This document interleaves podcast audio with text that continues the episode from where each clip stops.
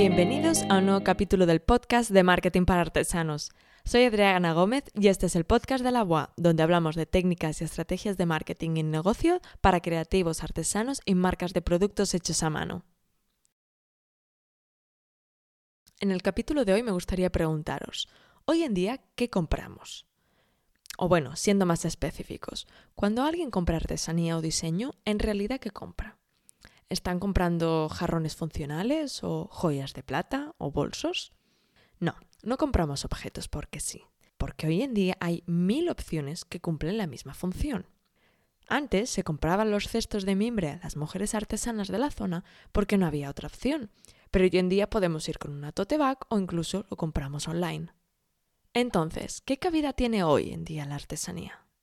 Os voy a hablar de la empresa donde yo trabajaba, por Damsa, es una empresa que elabora platos de porcelana con formas orgánicas que vende principalmente a restaurantes Michelin y hoteles de lujo de todo el mundo. Todo está hecho a mano y tienen más de 40 trabajadores. Y puede que cada plato valga entre 20 y 30 euros. Así que imaginad cuántos necesita un restaurante. Echad las cuentas. Entonces, ¿por qué compran estos platos? Porque hay restaurantes que cuando se presentan para ganar la estrella Michelin, compran platos de esta marca porque saben que tienen más posibilidades de ganarla. Imaginad, en realidad no compran un recipiente para poner la comida, lo cual es realmente su producto estrella, nunca mejor dicho. No compran platos funcionales. Compran una historia, la experiencia, la foto de Instagram. En realidad están comprando seguridad. Como vais a ver, la artesanía está muy relacionada con los productos de lujo. No por el precio, que ojalá los artesanos vendieran al mismo precio que las marcas de lujo, pero en lo que sí que se parecen mucho es en el por qué alguien compra un producto de lujo o artesanía. Y recordad que muchas marcas de lujo no existirían sin la artesanía.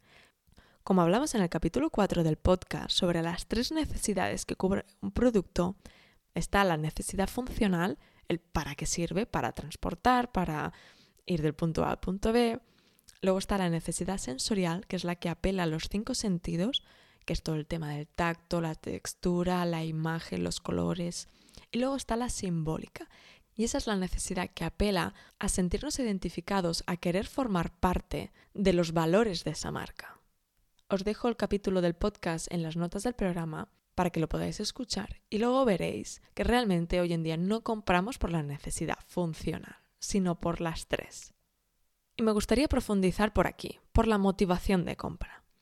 Una persona cuando va a comprar lo hace porque tiene un problema o una necesidad en ese momento, ¿no? Y ese problema está dividido en dos, en el interno y el externo. Por ejemplo, puedo tener sueño, es una necesidad externa, voy a tomarme un café, es una necesidad interna. O tengo hambre, necesidad externa, voy a ir a un restaurante, necesidad interna. Entonces, ¿qué nos motiva exactamente para comprar? ¿El problema interno o externo. Volvamos al caso de tengo sueño, voy a tomarme un café. Pues puedo ir, por ejemplo, a Starbucks. O tengo hambre, voy a ir a cenar al Selle de Can Roca, uno de los mejores restaurantes del mundo. Entonces, ¿realmente estoy comprando por la necesidad externa de hambre o sueño o por la necesidad interna? Porque voy a un Starbucks porque tengo sueño? Mm, no. ¿Voy al Selle de Can Roca porque tengo hambre? No. Entonces las marcas a lo que tienen que apelar es esa necesidad interna realmente. La externa sería la que cubre la necesidad funcional. ¿no? Tengo frío, me abrigo. Pero no compras la ropa por la necesidad funcional de tienes frío, compras por algo más. Entonces, vamos a ver las necesidades más comunes que conducen a comprar artesanía o lujo. La primera es la necesidad de estatus. Y esta viene de las necesidades más básicas dentro de la pirámide de Maslow. Esta apela a la supervivencia más primaria, ¿vale? Porque proyecta una sensación de abundancia que puede servir para atraer aliados o ahuyentar enemigos. En esto debemos imaginar el hombre de las cavernas que tiene una lanza más larga, más fuerte, mejor material. ¿Vale? Pues aquí estamos apelando a la necesidad de estatus a tener este apela, por ejemplo, a tener una casa más bonita o a tener un objeto más caro, de más calidad, más grande, material único o, por ejemplo, apelando a la escasez o a la exclusividad de lo hecho a mano, de que solo lo tienes tú, que hay pocos en el mundo, que no se va a repetir o si por ejemplo te lo han hecho expresamente para ti. Luego está la necesidad de sentirse pleno, la de sentirse completo. Esta necesidad se soluciona quitando aquello que no te permite ser tú, como por ejemplo reduciendo la ansiedad, la carga de trabajo o consiguiendo más tiempo. Aquí lo que estamos apelando es a las experiencias o el autocuidado. Ir a hoteles de lujo, a restaurantes, a spas, cosmética, velas, aromas. Todo aquello que hace que tengas más tiempo para ti y que estés mejor y en calma. Luego, por último, está la necesidad de la autorrealización, que esta viene de la necesidad de alcanzar nuestro mayor potencial. ¿Cómo?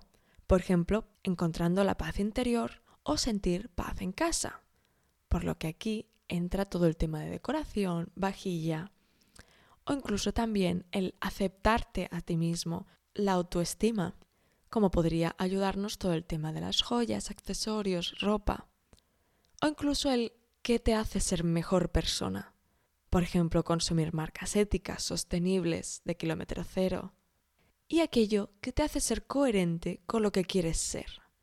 Que esto lo puedes hacer demostrándolo en tu forma de vestir, en los accesorios, coches, si te fijas, tanto el sector del lujo como la artesanía tienen mucho en común. Así que créete que lo que haces hay quien está dispuesto a pagar mucho dinero. La cuestión es, ¿cómo vas a comunicar que tu producto cumple estas necesidades internas? Porque hemos visto, por ejemplo, que los artículos de decoración pueden cubrir la necesidad de estatus, de supervivencia, la de tener una casa más bonita que la del vecino.